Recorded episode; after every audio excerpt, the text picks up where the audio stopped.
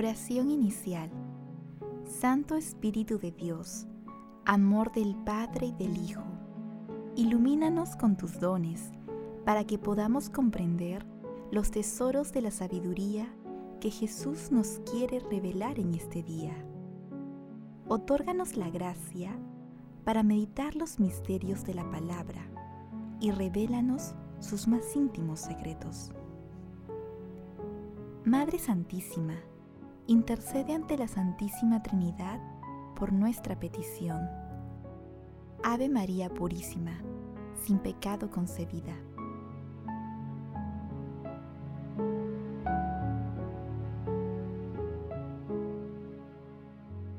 Lectura del Santo Evangelio según San Lucas, capítulo 1, versículos del 26 al 38. A los seis meses, el ángel Gabriel fue enviado por Dios a una ciudad de Galilea llamada Nazaret, a una virgen desposada con un nombre llamado José, de la estirpe de David. La virgen se llamaba María. El ángel, entrando en su presencia, dijo, Alégrate, llena de gracia, el Señor está contigo. Ella se turbó ante estas palabras y se preguntó qué saludo era aquel. El ángel le dijo, No temas, María, porque has encontrado gracia ante Dios. Concebirás en tu vientre y darás a luz un hijo, y le pondrás por nombre Jesús. Será grande, se llamará Hijo del Altísimo el Señor Dios le dará el trono de David su padre. Reinará sobre la casa de Jacob para siempre, y su reino no tendrá fin. Y María dijo al ángel, ¿Cómo será eso? Pues no conozco a varón. El ángel le contestó, El Espíritu Santo vendrá sobre ti, y la fuerza del Altísimo te cubrirá con su sombra. Por eso, el santo que va a nacer se llamará Hijo de Dios. Ahí tienes a tu pariente Isabel, que a pesar de su vejez ha concebido un hijo, y ya está de seis meses la que llamaban estéril, porque para Dios no hay nada imposible. María contestó, Aquí está la esclava del Señor hágase en mí según tu palabra. Y la dejó el ángel. Palabra del Señor.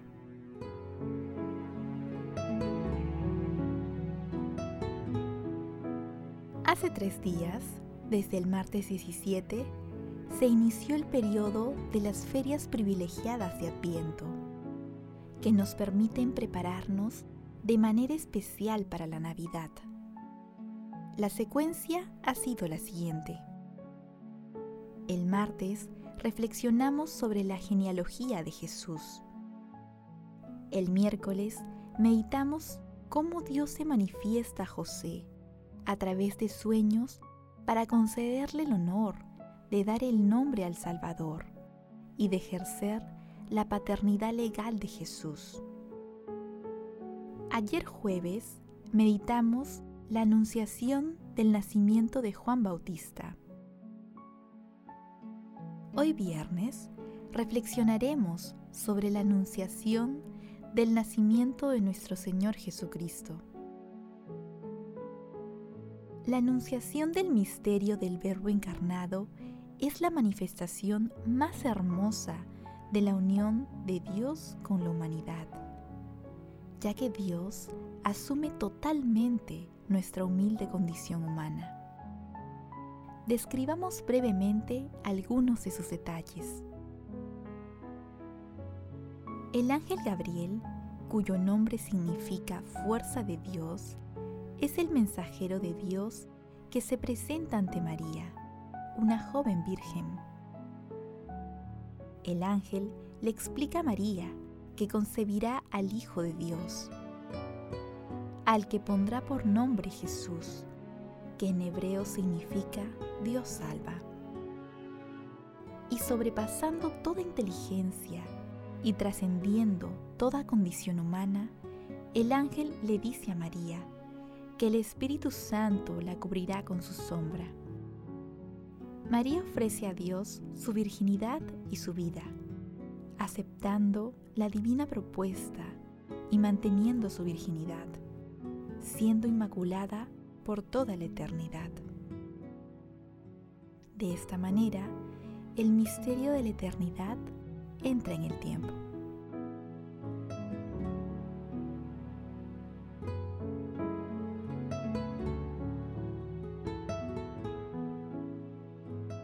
Meditación Queridos hermanos, ¿cuál es el mensaje que Jesús nos transmite el día de hoy a través de su palabra?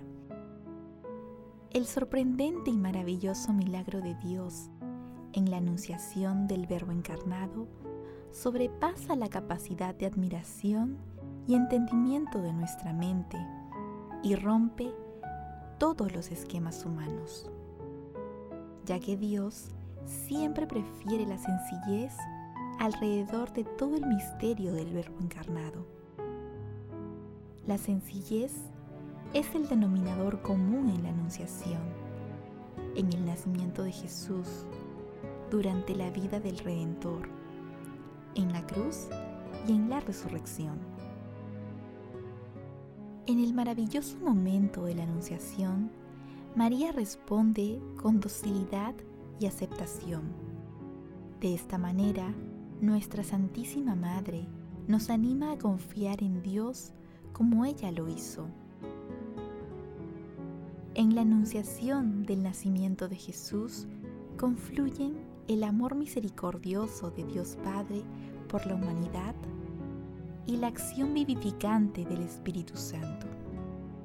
Por ello, es importante reconocer que todos los frutos espirituales y materiales que Dios nos brinda son obras del Espíritu Santo, que muchas veces no sabemos reconocer.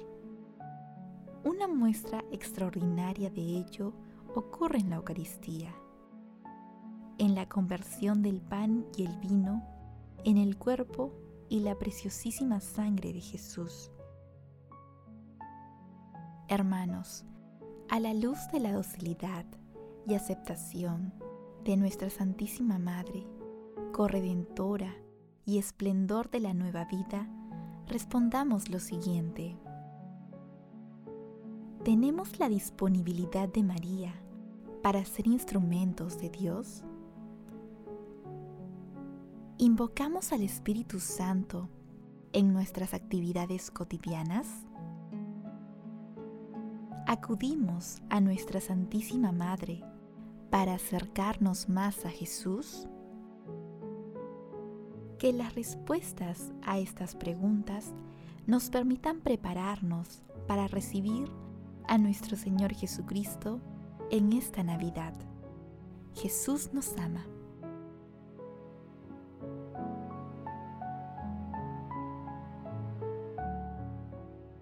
Oración. Padre Eterno, cuyo Verbo inefable fue recibido por la Virgen Inmaculada cuando aceptó tu designio, manifestado por el anuncio del ángel Concédenos que también nosotros, a imitación suya, aceptemos siempre sincera y humildemente tu voluntad. Amado Jesús, que con tu presencia das cumplimiento a nuestros deseos y con la fuerza de tu amor inflamas nuestros corazones, danos la gracia de alegrarnos contigo en la gloria, pues ya en este mundo nuestra fe sincera te confiesa. Amado Jesús, derrama el rocío de tu amor sobre todas las almas del purgatorio y purifícalas de todo pecado para que entren en la eternidad gozosa de tu reino. Madre Santísima, mansión de la divinidad inundada por el Espíritu Santo, te agradecemos por acoger en tu seno al Hijo de Dios, y te pedimos que intercedas ante la Santísima Trinidad por nuestras peticiones. Amén.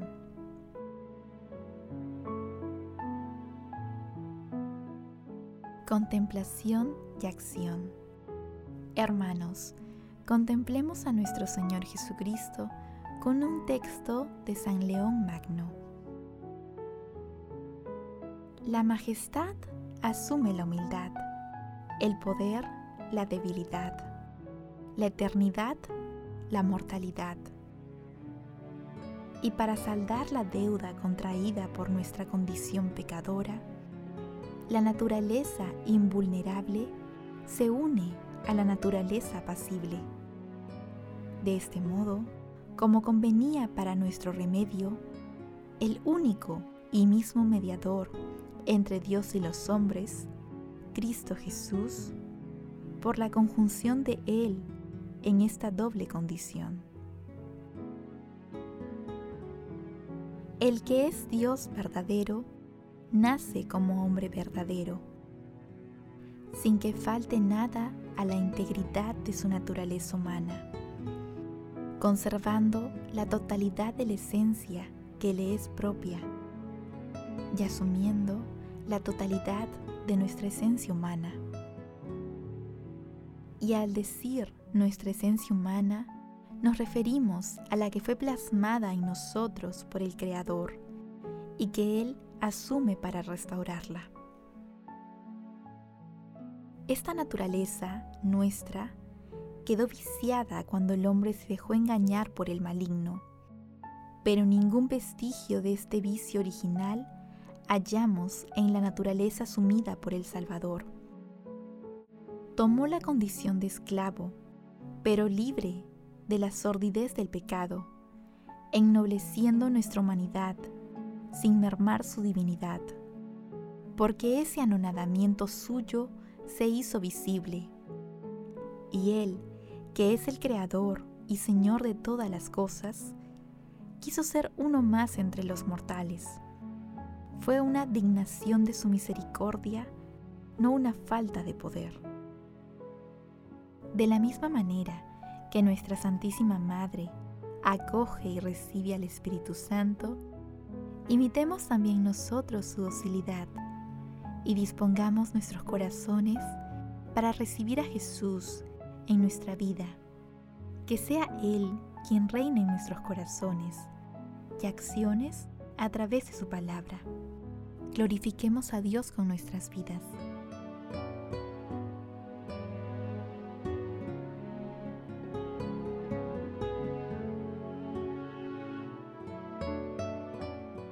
Oración final. Gracias Señor Jesús por tu palabra de vida eterna. Que el Espíritu Santo nos ilumine para que tu palabra penetre a lo más profundo de nuestras almas y se convierta en acción. Dios glorioso, escucha nuestra oración. Bendito seas por los siglos de los siglos. Madre Santísima, intercede ante la Santísima Trinidad por nuestra petición. Amén.